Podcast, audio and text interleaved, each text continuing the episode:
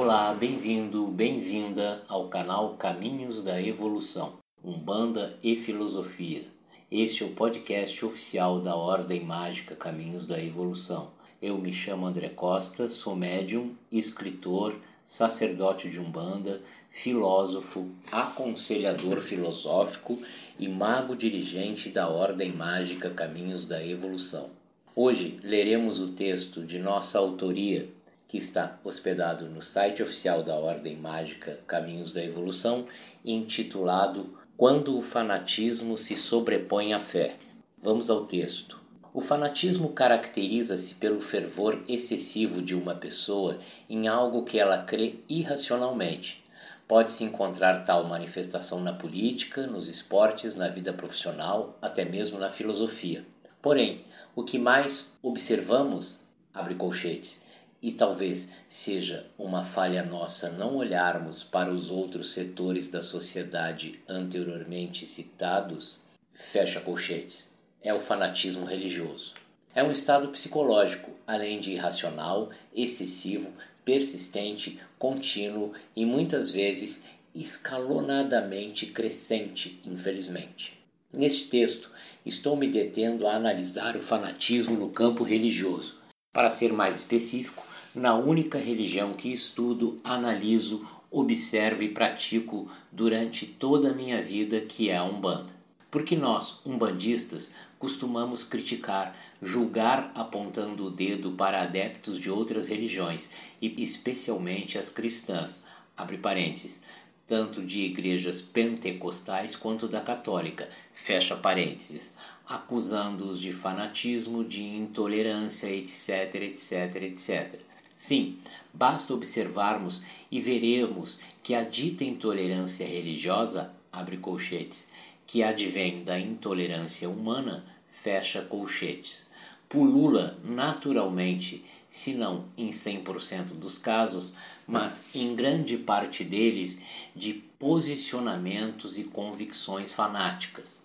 Então, rapidamente identificamos e criticamos as formas de manifestação em seus ritos, na forma como se manifestam na defesa de suas crenças, entre outros aspectos que aqui não citarei, pois é meu objetivo analisá-lo dentro da nossa religião. Deixemos de lado as religiões cristãs e todas as outras. Há formas mais sutis, abre colchetes, tenho observado, fecha colchetes, de manifestação do fanatismo entre umbandistas. Vejamos uma característica importante e que acaba se desdobrando em outra ou em outras que detecta facilmente a sua construção e desenvolvimento. No campo religioso, o fanatismo fica muito claro quando a pessoa que crê numa ideia abre colchetes, ou num ideal ou num ideário fecha colchetes, coloca a manifestação concreta ou material acima daquilo que a move e sustenta isso pode ocorrer não somente na religião, mas também em outros campos da vida social e cultural, dentre eles os citados no início desse texto. É fácil de se detectar isso numa religião, quando a pessoa fanática coloca a sua religião acima de Deus ou das divindades, ou quando ilusoriamente, abre aspas, prende, fecha aspas, Deus e as divindades que cultua, atrelando-os à sua religião, ou até mesmo quando coloca o seu templo acima da própria religião que pratica, ou como o mais importante dentro dela, o centro de tudo. O ideário teológico e filosófico da religião fica atrelado a esta manifestação de forma quase, abre colchetes, muitas vezes, fecha colchetes, patológica, é verdade, reitero, que na Umbanda não se manifesta o fanatismo da forma como vemos, abre colchetes, e criticamos, fecha colchetes, em outras religiões que podemos observar aqui no Brasil. Mas de forma sutis, insisto, ele se manifesta na nossa religião. E talvez seja essa sutileza o aspecto sustentador e mantenedor das manifestações fanáticas no seio umbandista.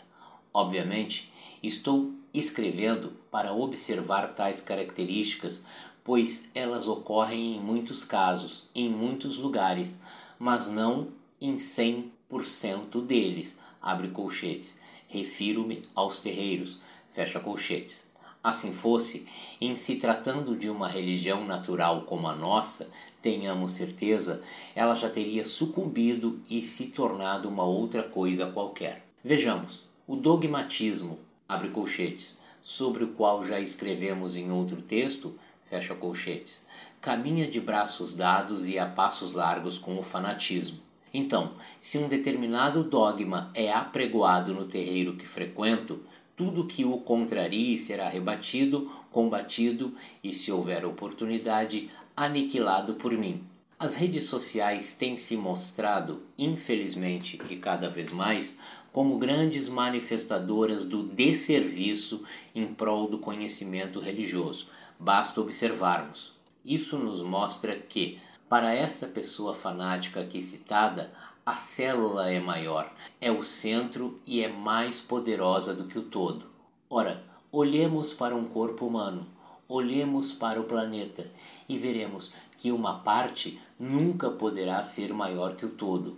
Um terreiro umbandista é uma célula ou uma parte de um todo complexo, abre colchetes, no sentido de profundidade, fecha colchetes, que é a nossa religião, que possui direção real, abre colchetes, divina e espiritual, fecha colchetes, no astral.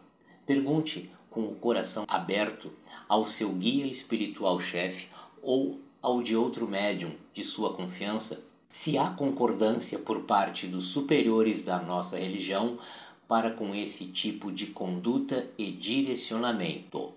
Abre aspas. O meu Exu, a minha pombagira, o meu caboclo, a minha preta velha, etc., é mais poderoso ou poderosa do que qualquer outro ou outra. Fecha aspas. Ainda que isso não se manifeste explicitamente, abre parênteses, ou verbalmente, fecha parênteses, pois vai de encontro ao código de conduta e pensamento da religião, podemos observar e captar tal movimento a partir de atitudes de alguns adeptos da Umbanda. O meu orixá é o mais poderoso? Ora, orixá é manifestação de qualidade de Deus. Abre parênteses, nossa origem, nosso pai e nossa mãe. Fecha parênteses. É parte da sua divindade. Como uma parte de um corpo pode ser maior ou mais importante do que a outra, se meu coração parar, eu morro. Se meu cérebro paralisar, acontece o mesmo. Então, a Umbanda encontra-se espalhada por todos os cantos desse nosso país continental. A bem da verdade, ainda que todos os templos, abre parênteses, mesmo que não se comuniquem entre si, fecha parênteses, cultuem os mesmos orixás e linhas de trabalho espiritual, cada um tem suas características.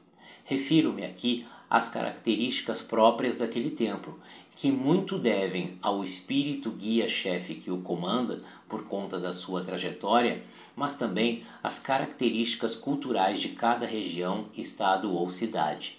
Isso faz parte do código umbandista e é fácil de se detectar, caso observemos de forma atenta e acurada. Que outra religião se manifesta assim?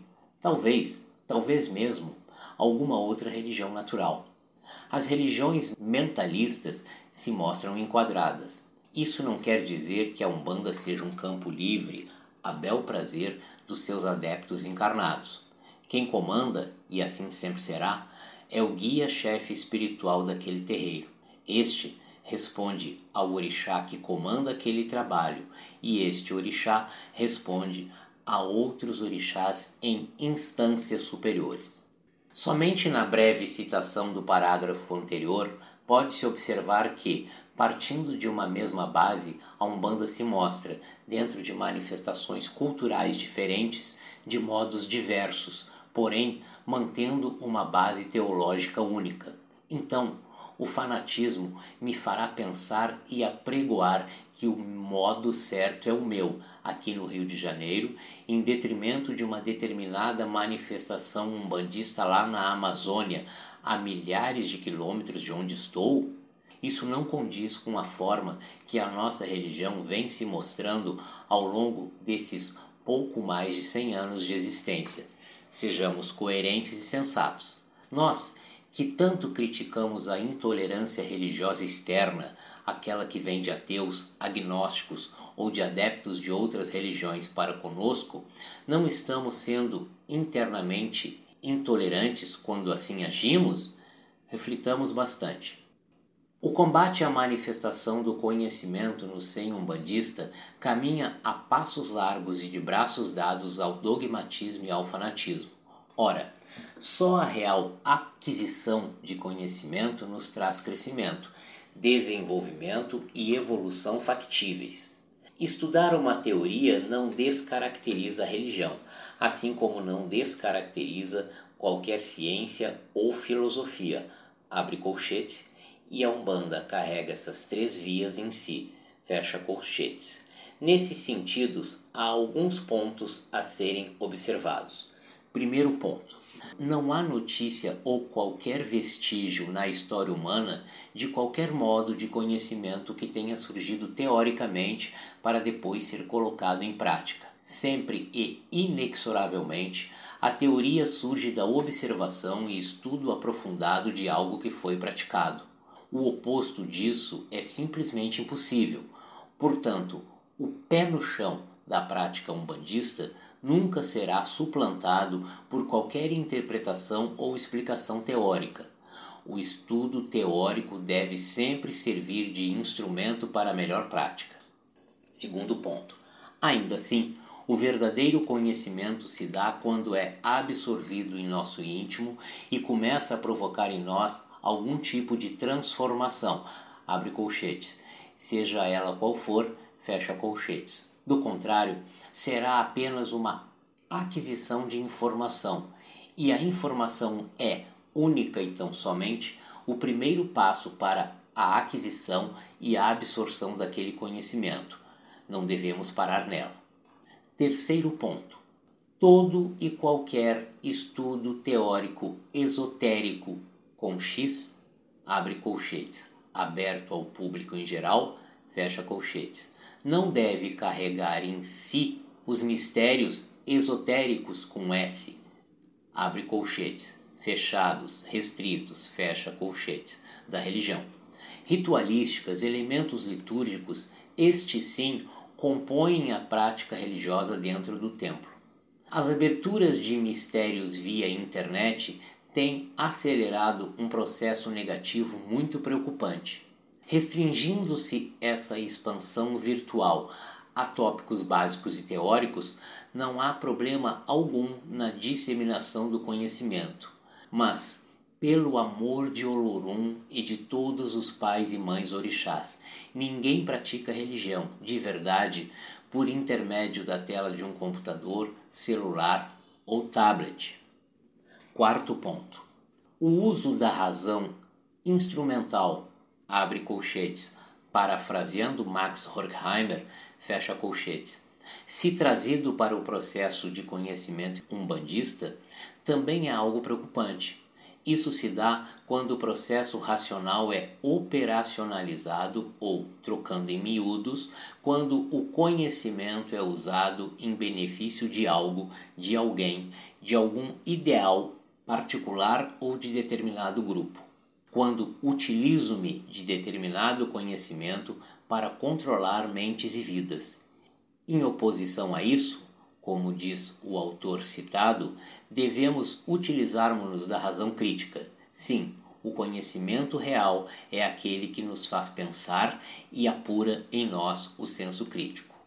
Tudo isso deve ser observado, mas não pode sobrepor-se à fé. A Umbanda é, como nos ensinou o senhor Caboclo das Sete Encruzilhadas, na primeira e histórica manifestação ordenada na nossa religião, a prática do espírito para a caridade.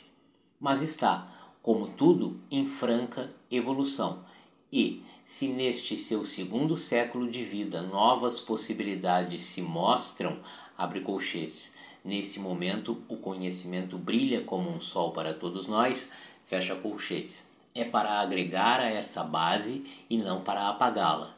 Então, a não propagação do conhecimento pode se mostrar como um instrumento do fanatismo e do dogmatismo, mas o uso da razão instrumental abre colchetes. Conhecimento passado com intenções negativas fecha colchetes também. Nós, aqui na Ordem Mágica Caminhos da Evolução, optamos pelo conhecimento sadio, crítico, transmutador e que nos faz progredir mais e mais em nossos íntimos num movimento de crescimento interno a cada dia. Não devemos racionalizar a fé de modo extremo. A razão deve fazer parte da nossa caminhada religiosa, pois, sem ela, como seremos críticos? Mas ativar aquilo que definimos como, abre aspas, modo sentir, fecha aspas, é fundamental para qualquer compreensão no âmbito divino ou espiritual. A racionalidade deve ser um holofote que ilumina o nosso caminho, conduzido, abre colchetes, tal holofote, fecha colchetes, por este, abre aspas, modo sentir, fecha aspas. Talvez concordemos com Baruch Spinoza no aspecto em que ele demonstra a razão como um instrumento para o desenvolvimento dos afetos, abre colchetes, que aqui na nossa definição insistimos e apresentamos como, abre aspas, modo sentir, fecha aspas, fecha colchetes. Eu poderia fazer desse texto uma pequena enciclopédia, exemplificando manifestações corriqueiras do sutil fanatismo que se mostra na Umbanda mas creio que será mais salutar e frutífero se, refletindo acerca do que aqui leu, você comece a identificar no dia a dia, ao seu redor, na sua rotina religiosa, tais práticas. Nós, umbandistas, devemos observar isso atentamente, pois, caso o fanatismo cresça de forma desordenada, chegará a um ponto em que se tornará insustentável e, de forma alguma, o fanatismo deve se sobrepor à fé. Ao final do texto, nós temos aqui notas de rodapé, falando em dois autores que foram citados no texto. O primeiro deles, Max Horkheimer, nascido em 1895, falecido em 1973, foi um filósofo e sociólogo alemão, famoso por seu trabalho em teoria crítica como membro da Escola de Frankfurt de Pesquisa Social. Esse trecho foi extraído da Wikipedia. E o outro, Baruch Spinoza, nascido em 1632, falecido em 1677 foi um filósofo que viveu nos Países Baixos, defendia, em oposição ao racionalismo cartesiano, os afetos como afecções corporais que aumentam e ajudam ou diminuem e contrariam a potência de ação desse corpo. Também dizia que os afetos são as ideias dessas afecções do corpo. Spinoza, livro 2, definição 3, página 98 do livro Ética, tradução de Tomás Tadeu, edição de 2009 da editora Autêntica. Esse foi o texto de minha autoria, André Costa, que está hospedado na página oficial da Ordem Mágica Caminhos da Evolução, www.caminhosdaevolução sentiu e sem cedilha.org, intitulado Quando o fanatismo se sobrepõe à fé. Fique com o nosso saravá fraterno.